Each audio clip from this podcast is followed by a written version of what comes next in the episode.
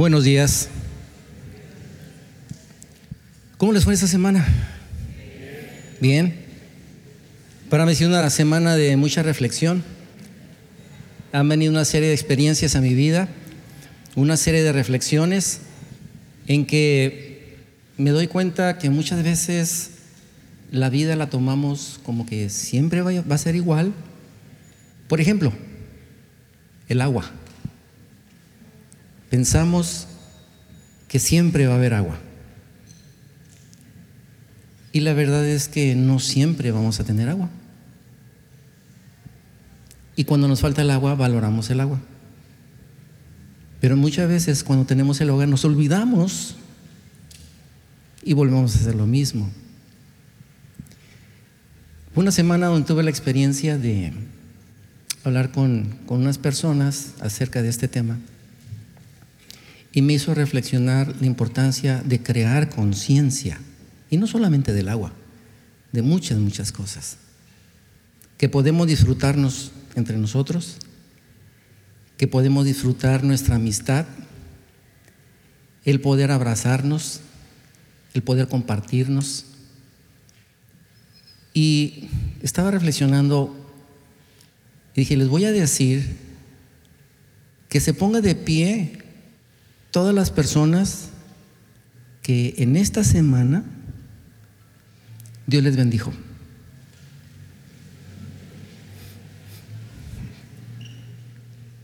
Gracias a Dios. Tomen asiento.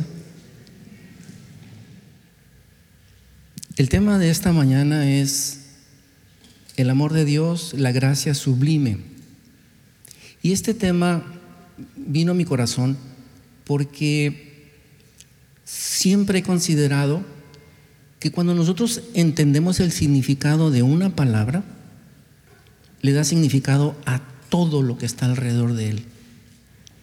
Cuando nosotros hablamos del amor de Dios como la gracia sublime, si nosotros logramos identificar la definición y el significado de ese amor y permitimos que llegue a todos, todos los lugares Dios mismo estará permeando hacia allá. Padre, te damos gracias por esta mañana. Que tu Santo Espíritu, oh Dios, nos convenza. Ponga, Señor, frente a nosotros lo necesario para que podamos entender, podamos ver con claridad, Señor, y nosotros podamos definir, podamos ver y entender el significado de tu amor. Bendícenos en esta mañana, Señor, que tu palabra llegue de manera viva y eficaz a nuestro corazón. Amén. Eric Wolf Siegel fue un escritor, guionista y profesor de estudios clásicos estadounidense. Es conocido principalmente por haber escrito la novela Historia de Amor. Fue publicado el 14 de febrero de 1970. Se dice que ha sido una de las novelas de más impacto a nivel general, a nivel internacional, y de hecho se hizo una película, Historia de Amor. Y reflexionando en, en esta novela, me hizo reflexionar que es una novela donde hay una descripción muy clara del amor del hombre y del amor de Dios. Manifestado esto en una pareja, pero también en la relación del padre con el hijo. Y en el año 71, llegando yo a la ciudad de Guadalajara, yo llegué en el mes de julio y no más de dos semanas me dice mi hermana mayor, vamos a ir al cine. Oh, ok. Dije, va a ser la primera película que voy a ver yo en Guadalajara, porque yo viajé para estudiar allá. Y lo que más me impactó es una frase que está escrita que describe la película. Y esa frase dice, amar es nunca tener que pedir perdón. Lo repito, amar es nunca tener que pedir perdón. Estaba con letras grandes, estaban las fotografías de los artistas, entro y vemos la película y yo trato de entender esa frase. ¿Qué es lo que el autor, el escritor de esta novela estaba diciendo? Estaba diciendo, implica que una persona que ama tiene tanto cuidado en sus actos y palabras que nunca hace nada para ofender ni dañar al ser amado. Y eso a mí me, impactó. Y en esta semana, eh, reflexionando acerca de el amor de Dios y la oportunidad de compartir con ustedes el tema, pensaba yo, ¿qué tan conscientes estamos que amar es nunca tener que pedir perdón? y no pude dejar de, conectarlo con Cristo. Cristo no hizo absolutamente nada de lo que se tuviera que arrepentir. Y para que Cristo llevara esa vida aquí en la tierra, tenía que estar en una comunicación directa con el Padre. Cuando Jesús dice, el Padre y yo somos uno, entiendo por qué razón Jesús nunca tuvo que pedir perdón. Porque no hubo falta en él. Yo pensaba, ¿qué necesitamos hacer para que nosotros nunca tengamos que pedir perdón? ¿Qué necesito hacer yo para no tener que pedir perdón? Y no es un asunto de que de que nunca voy a cometer errores. No, tampoco se trata de que ah, nunca voy a pedir perdón porque nunca lastimo. Es que ya de por naturaleza. De ahí la importancia que estemos tan conectados con Jesús, así como Jesús con el Padre. Y yo decía, bueno, Dios mucho, mucho antes que Eric Sigal ya había escrito su libro Y no es una novela, es una historia. Y es la historia del amor sublime. Y ese libro se llama Biblia. Dios hace una narrativa histórica por hechos que han sucedido, por acciones de parte de Dios, que hace ver a través de su palabra cuánto nos ama y que no hace nada de lo cual Él tenga que pedir perdón. Porque Él es sabio, Él es asertivo. Pero para ser sabio y asertivo, tiene mucho cuidado en qué es lo que Él hace.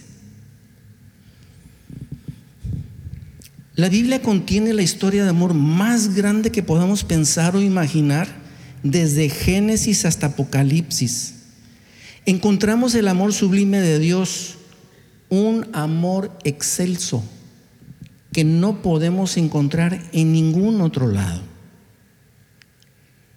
Y Dios nos manifiesta su amor a través de toda la Biblia. Y yo tomé como referencia unos pasajes para que veamos que desde Génesis hasta Apocalipsis el amor de Dios está patente. Y el amor de Dios, su esencia principal, está dada para nosotros. Nosotros somos los beneficiarios número uno del amor del Padre. Romanos 5:8. Pero Dios mostró el gran amor que nos tiene al enviar a Cristo a morir por nosotros cuando todavía éramos pecadores. Observen, Dios mostró el gran amor que nos tiene cuando envía a Cristo. Y no es porque lo mereciéramos. Lo hizo cuando nosotros todavía éramos pecadores. Juan 3, 16, 17 dice, pues Dios amó tanto al mundo que dio a su Hijo unigénito para que todo el que crea en Él no se pierda, sino que tenga vida eterna. Dios no envió a su Hijo al mundo para condenar al mundo, sino para salvarlo por medio de Él. Juan 3:16. Dios amó tanto al mundo que dio a su único Hijo. Pero más adelante dice, Dios no envió a su Hijo al mundo para condenar al mundo, sino para salvarlo por medio de él. ¿Se han preguntado en qué momento Dios dio al Hijo? ¿Alguna vez se han preguntado? ¿En qué momento Dios, Dios dio? No estoy diciendo cuando lo envió. Cuando Dios nos dio al Hijo. Y eso lo encontramos en Génesis 3, 14 y 15. Y esta porción de la palabra se conoce como el protoevangelio, como las primeras nuevas. Entonces el Señor Dios le dijo a la serpiente, por lo que has hecho, eres maldita más que todos los animales, tanto domésticos como salvajes. Andarás sobre tu vientre, arrastrándote por el polvo durante toda tu vida. Y pondré hostilidad entre tú y la mujer, y entre tu descendencia y la descendencia de ella. Su descendiente te golpeará la cabeza, y tú le golpearás el talón. Después de que el hombre pecó, después de que Adán y Eva pecaron, Dios se presenta y habla con ellos, pero también habla con la serpiente y la maldice. Y aquí entra el primer evangelio, cuando dice, su descendiente te golpeará la cabeza. En ese momento, el padre estaba entregando al hijo. Desde entonces ya estaba definido que Jesús vendría a morir por nosotros. Observen, la creación por amor, y no hemos avanzado más de cuatro capítulos, estamos en el tres y ya Dios está entregando a su Hijo. Su descendiente te golpeará la cabeza. Se está hablando de Jesús, se está hablando de Cristo, se está hablando de la promesa de redención por la caída de Adán y Eva para toda la humanidad. Génesis 3:21. Y el Señor Dios hizo ropa de pieles de animales para Adán y su esposa. Se hace la referencia de que ese es el primer sacrificio y este sacrificio lo hace Dios de los animales del huerto, de los animales inocentes, Dios toma y tiene que sacrificar y crear ropas para cubrir a Adán y a Eva, para que salieran del huerto. Desde entonces tenemos la imagen del sacrificio por el bien de la creación, del hombre. Desde entonces el amor de Dios se pone de manifiesto a pesar que el hombre había pecado. Dios cobija con pieles, pero tiene que sacrificar un animal para poderle dar esa piel, para poder protegerlos. Una persona cualquiera estaría preocupada por si van a tener frío o no por querer sacrificar algún animal para obtener su piel para proteger. Y decía yo, ¿cómo es que desde allá, desde el tercer capítulo, ya Dios nos está mostrando ese amor? Ese amor que nos tiene, viene y dialoga. Viene y da una, una promesa.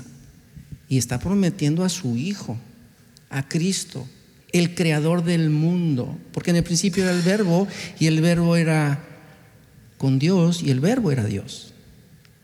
Desde entonces ya había entregado el Señor, había entregado a su Hijo. Y aparte de eso les da protección. Y nos hace ver que hay un sacrificio en beneficio de, y esto es la sombra que viene hacia el sacrificio de Jesús. Apocalipsis 3, 19 21, al 21 dice, yo corrijo y disciplino a todos los que amo. Por lo tanto, sé diligente y arrepiéntete de tu indiferencia. Mira, yo estoy a la puerta y llamo. Si oyes mi voz y abres la puerta, yo entraré y cenaremos juntos como amigos. Todos los que salgan vencedores se sentarán conmigo en mi trono, tal como yo salí vencedor y me senté con mi Padre en su trono. Vean esta imagen. Si oyes mi voz y abres la puerta, yo entraré y cenaremos juntos como amigos y estarán conmigo en el trono, porque yo estoy con el Padre. Observen, desde Génesis hasta Apocalipsis, el amor de Dios está de manifiesto y es la esencia principal de Dios, el amor.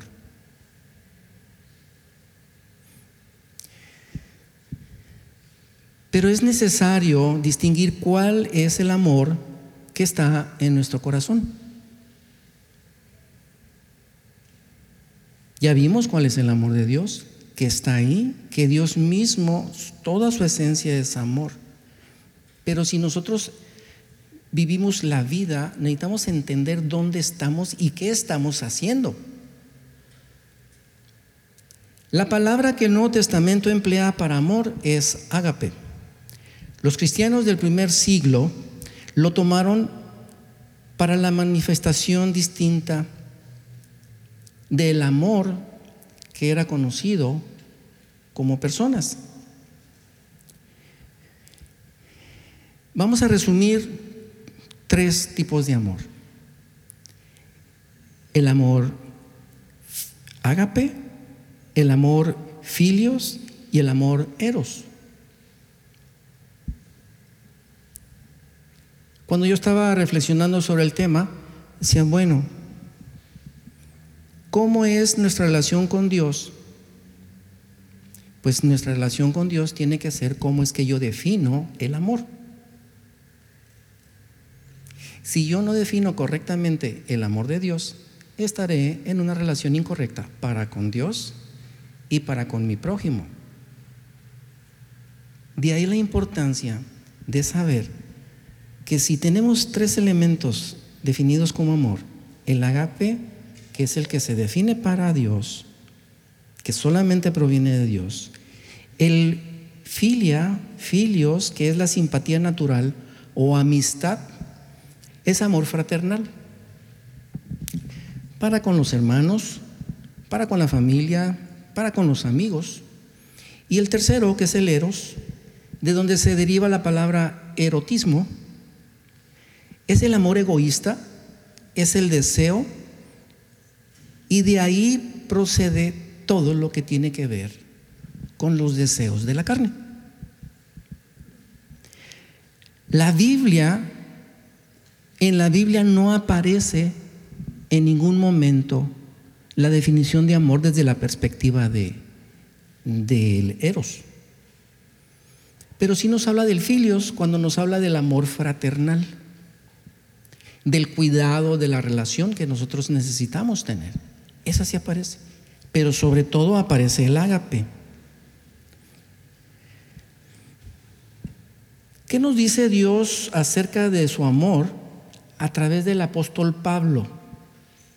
En el libro de Primera de Corintios, capítulo 13, del verso 1 al 8, Dios nos muestra de una manera tan clara lo que significa el amor ágape.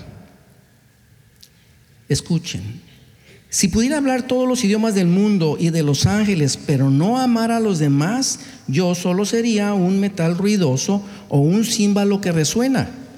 Si tuviera el don de profecía y entendiera todos los planes secretos de Dios y contara todo el conocimiento, y si tuviera una fe que me hiciera capaz de mover montañas, pero no amar a otros, yo no sería nada. Si diera todo lo que tengo a los pobres y hasta sacrificara mi cuerpo, podría jactarme de eso. Pero si no amara a los demás, no habría logrado nada. Un escritor hace una referencia que esta porción habla de un cuerpo sin alma. Hace un paralelismo en alguien que no tiene alma, solamente un cuerpo. Verso 4. El amor es paciente y bondadoso. El amor no es celoso, ni fanfarrón, ni orgulloso. Y entonces resulta que Pablo sí nos dice qué es lo que el amor es y lo que el amor no es. El amor es paciente y bondadoso. El amor no es celoso, ni fanfarrón, ni orgulloso, ni ofensivo. No exige que las cosas se hagan a su manera. No se irrita ni lleva un registro de las ofensas recibidas. No se alegra de la injusticia, sino que se alegra cuando la verdad triunfa. El amor nunca se da por vencido. Jamás pierde la fe. Siempre tiene esperanzas se mantiene firme en toda circunstancia. La profecía, el hablar en idiomas desconocidos y el conocimiento especial se volverán inútiles, pero el amor durará para siempre. Entonces, para que entendamos cómo es que debemos de amar, tenemos que tomar de referencia esta porción qué es lo que sí es y qué es lo que no es. Hace poco estaba en una clase y un alumno dijo, mi Señor es muy tierno, mi Señor es muy amoroso. Y empezó a hacer una descripción de lo que, de lo que para él es Dios. Y le dije, sí, tienes toda la razón. Dios es todo eso. Dije, nada más que hay un detalle. Si tú identificas a ese tipo de Dios, vas a estar en problemas. Porque cuando las cosas no surjan como tú crees, te vas a llevar una gran decepción. ¿Sabes por qué? Le dije, porque cuando yo leo Isaías 53, me doy cuenta que Jesucristo fue literalmente molido por el pecado. Y la pregunta es, ¿qué tiene de tierno? Y entonces yo le refería a él que necesitamos entender lo que es el amor de Dios, que no es un sentimiento, que no es una emoción, y es lo más equilibrado que nos podamos imaginar. El amor de Dios es pensado, razonado, procesado, toma decisión, se realiza en acciones y busca el mejor resultado. El amor de Dios genera emociones, sí. Cuando yo reconozco que Dios me ama y que me cuida y que a través del Espíritu Santo me convence y me hace ver y me permite darme cuenta que puedo cambiar mis decisiones y tomar mejores decisiones, sí me genera emoción. Porque me doy cuenta que quiere lo mejor para mí. Y genera sentimientos, sí, de agradecimiento, de gratitud. Y me puede hacer llorar, sí. Pero lo más importante que necesitamos entender es enfocar que el amor agape es un amor de voluntad. Cuando Dios le está diciendo a Eva que de ella va a provenir la promesa, ¿acaso Dios pensó que iba a ser algo muy bonito? entregar a su hijo para ser molido, como dice Isaías? No. Sin embargo, Dios tomó una decisión a sabiendas de lo que iba a venir. Dios buscando lo mejor para todos y cada uno de nosotros.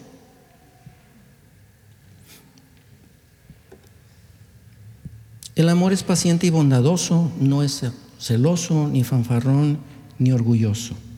No exige, no se irrita.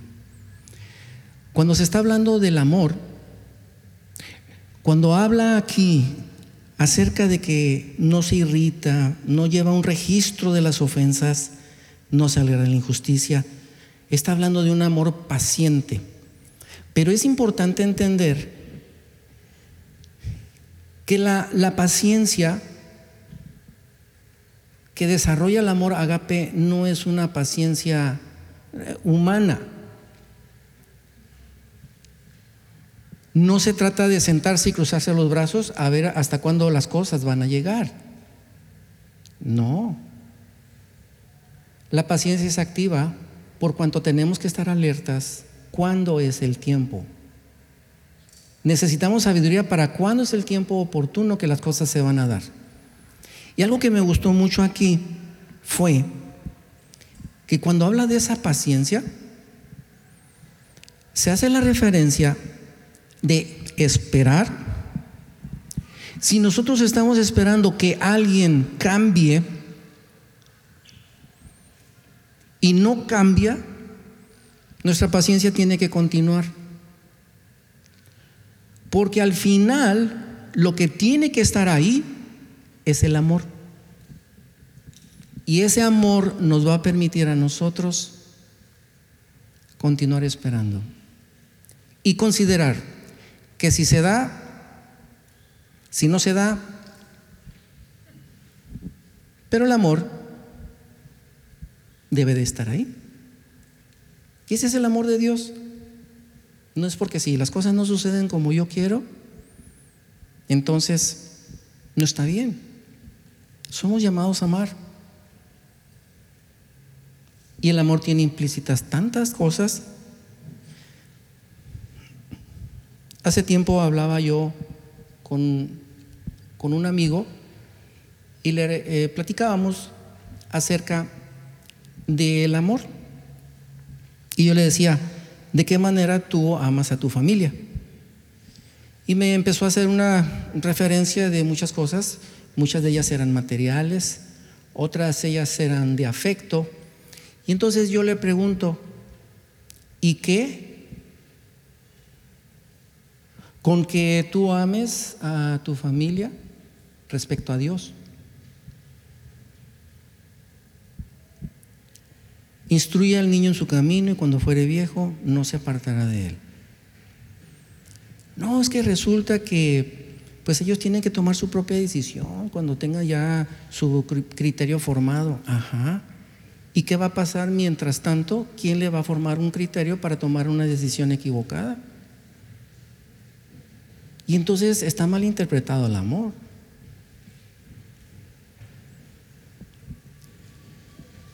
Nosotros creemos que amamos, pero si no lo revisamos, estaremos cometiendo muchos errores. Hemos de creer que estamos amando, sin embargo no estamos amando. ¿Por qué? Por una razón muy importante. Agape en el Nuevo Testamento expresa preocupación y compasión por los indignos. La mejor definición de ágape es amor derramado sobre otros sin idea de beneficio personal o recompensa. Para mí ha sido la mejor definición del amor de Dios. Es un amor derramado sobre otros sin idea de beneficio personal o recompensa. Es que si amo a mi esposa, pero pues ya sabe que tiene que hacer lo que yo le diga. Ese es un amor agape. Sí, son mis hijos y tienen que hacer lo que yo les diga. Y entonces su libertad de pensamiento, de expresión y comunicación, ¿dónde está? No pasa nada. No pasa nada que ellos estén enrolados con tales o cuales actividades y los está distrayendo de la vida espiritual, los está distrayendo de enfocarse realmente en conocer y amar a Dios. No, pero yo los defino. No tengo una relación correcta ante Dios, pero como Dios me ama, me perdona y puedo vivir en pecado. El amor ágape no daña a la otra persona. Cuando alguien ama a otra persona, antes de buscar su propio bienestar, busca cuidar a la otra persona. Si alguien va a la palabra y la palabra le dice lo que tiene que hacer y no lo hace, le es pecado. Si yo digo que amo a una persona y estamos incurriendo en pecado, nadie se da cuenta. Todos lo hacen. Y llevar una doble vida, eso es amor agape. El hombre que ama a la mujer le dice, te voy a cuidar. Y lo primero que voy a hacer es conservar tu dignidad, porque eres una persona creada por Dios, amada por Dios, por lo tanto tu dignidad tiene que ser primero. Y tu dignidad es frente a Dios. Eso es amar. No se trata de disfrutar. Pero para llegar ahí tenemos que crear esa conciencia de cuál es el amor de Dios. El amor agape busca solo el bien del ser amado. Este amor solamente puede proceder de parte de Dios. Su más alta expresión se reveló en la cruz, en Cristo. Debería ser la única señal de los cristianos. Es la esencia de la vida cristiana y absolutamente necesario. Juan 13, 34. Así que ahora les doy un nuevo mandamiento. Ámense unos a otros tal como yo les he amado. Ustedes deben de amarse unos a otros. Me gusta, me, me encanta la redacción de la palabra. ¿Saben por qué? Porque habla de un mandamiento y dice qué es lo que se tiene que hacer. Entonces la pregunta es, ¿es opcional? No. No, no lo es. Tal como yo les he amado, ustedes deben amarse unos a otros. Resulta que si yo profeso ser de Cristo y yo no amo a mi prójimo, no estoy obedeciendo un mandamiento. Amar a otro si yo no estoy haciendo lo mejor para la persona que yo digo que amo y le estoy causando un daño, no le estoy amando conforme al mandamiento que Jesucristo nos dejó.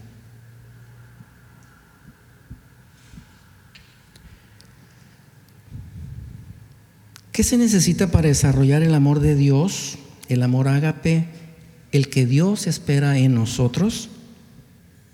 Juan 12:24 nos dice, les digo la verdad, el grano de trigo, a menos que sea sembrado en la tierra y muera, queda solo.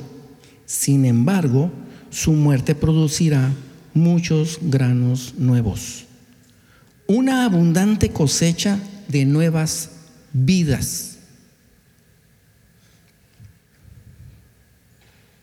Para mí esta es la clave de cómo es que el amor agape puede tener el efecto que Dios quiere para nuestras vidas. Hay que morir. Si no morimos, somos una semilla inútil. ¿Y qué significa morir?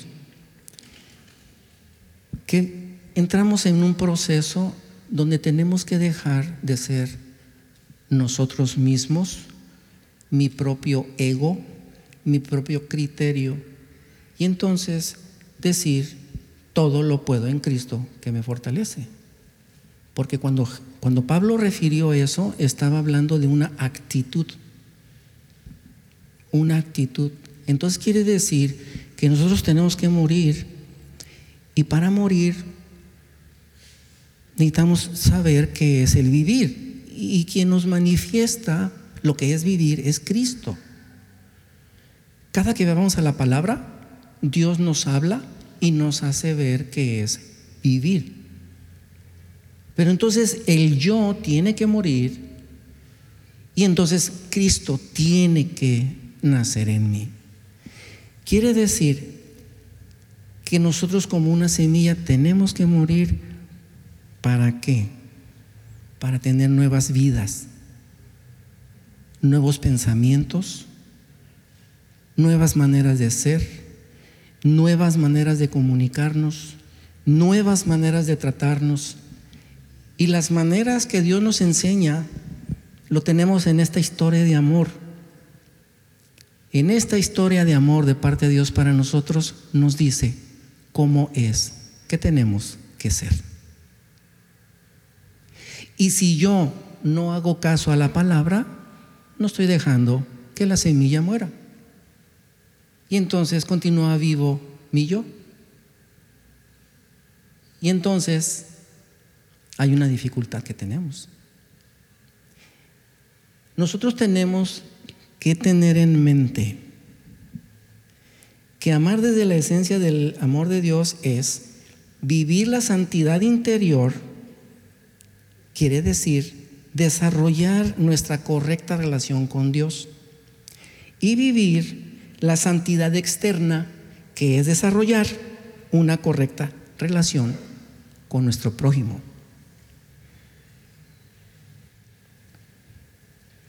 Si nosotros vivimos la santidad interior, que es la relación con Dios, y vivimos la santidad exterior, que es la relación con el prójimo, y lo entendemos de manera correcta, entonces podemos decir que amar es nunca tener que pedir perdón.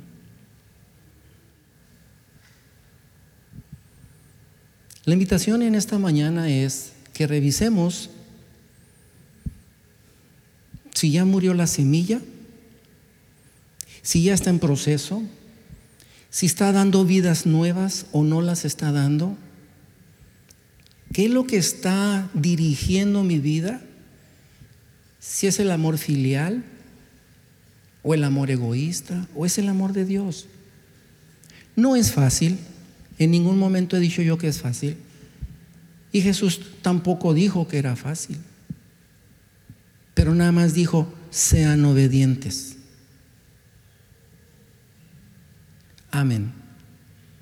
El primero que tenemos que amar es a Dios. Si logramos entender el amor de Dios, nunca tendremos que pedir perdón. Es un proceso. No es tan fácil, pero su yugo es fácil y la carga es ligera. Si permitimos que Jesús nos lleve en su yunta. Los invito a que lo reflexionen, que revisen si el amor de Dios está a plenitud o todavía hace falta. Revisemos y pensemos si es lo que Dios quiere de parte nuestra.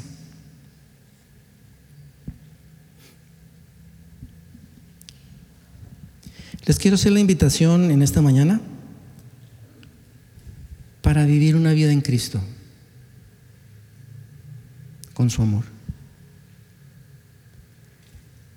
Si Dios te ha hablado y quiere tu corazón y tú lo has entendido, es tiempo de oportunidad. ¿Quieres conocer de ese amor ágape, ese amor puro, ese amor sublime que sí lo puedes obtener? Voltea y ve a Cristo. Y te hago la invitación.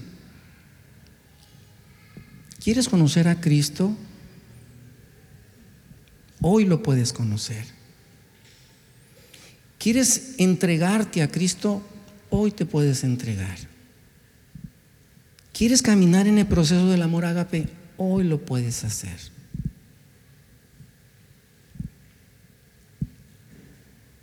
¿Hay alguien en esta mañana que desea que Dios dirija su vida? Que le dé salvación, que le dé de su amor. Si tú eres esa persona, ora conmigo y que Dios dirija tu vida. Vamos a orar. Padre, te damos muchas gracias en esta mañana por ese amor sublime que nos has regalado, sin merecerlo, pero a ti te ha placido. Desde el Génesis hasta el Apocalipsis, Padre, nos manifiestas tu amor. Y tú deseas, Señor, que te amemos como tú nos amas a nosotros. Tú conoces a cada uno de nosotros en este lugar.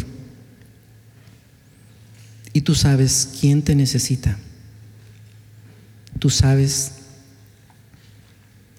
si hay alguien que está deseando que tú llegues a su corazón, que tú dirijas su vida. Si ya te conoce, el querer mejorar, Señor, su relación contigo. Bendice, oh Padre, en esta mañana cada corazón necesitado. Y también cada corazón agradecido por lo que tú has hecho hasta el día de hoy. Gracias que nos amas, nos abrigas, nos arropas. Eres propicio para todo lo que necesitamos para estar bien contigo, Padre. Bendícenos, oh Dios. Sé con nosotros. Padre, Hijo y Espíritu Santo, quedamos en tus manos. Amén.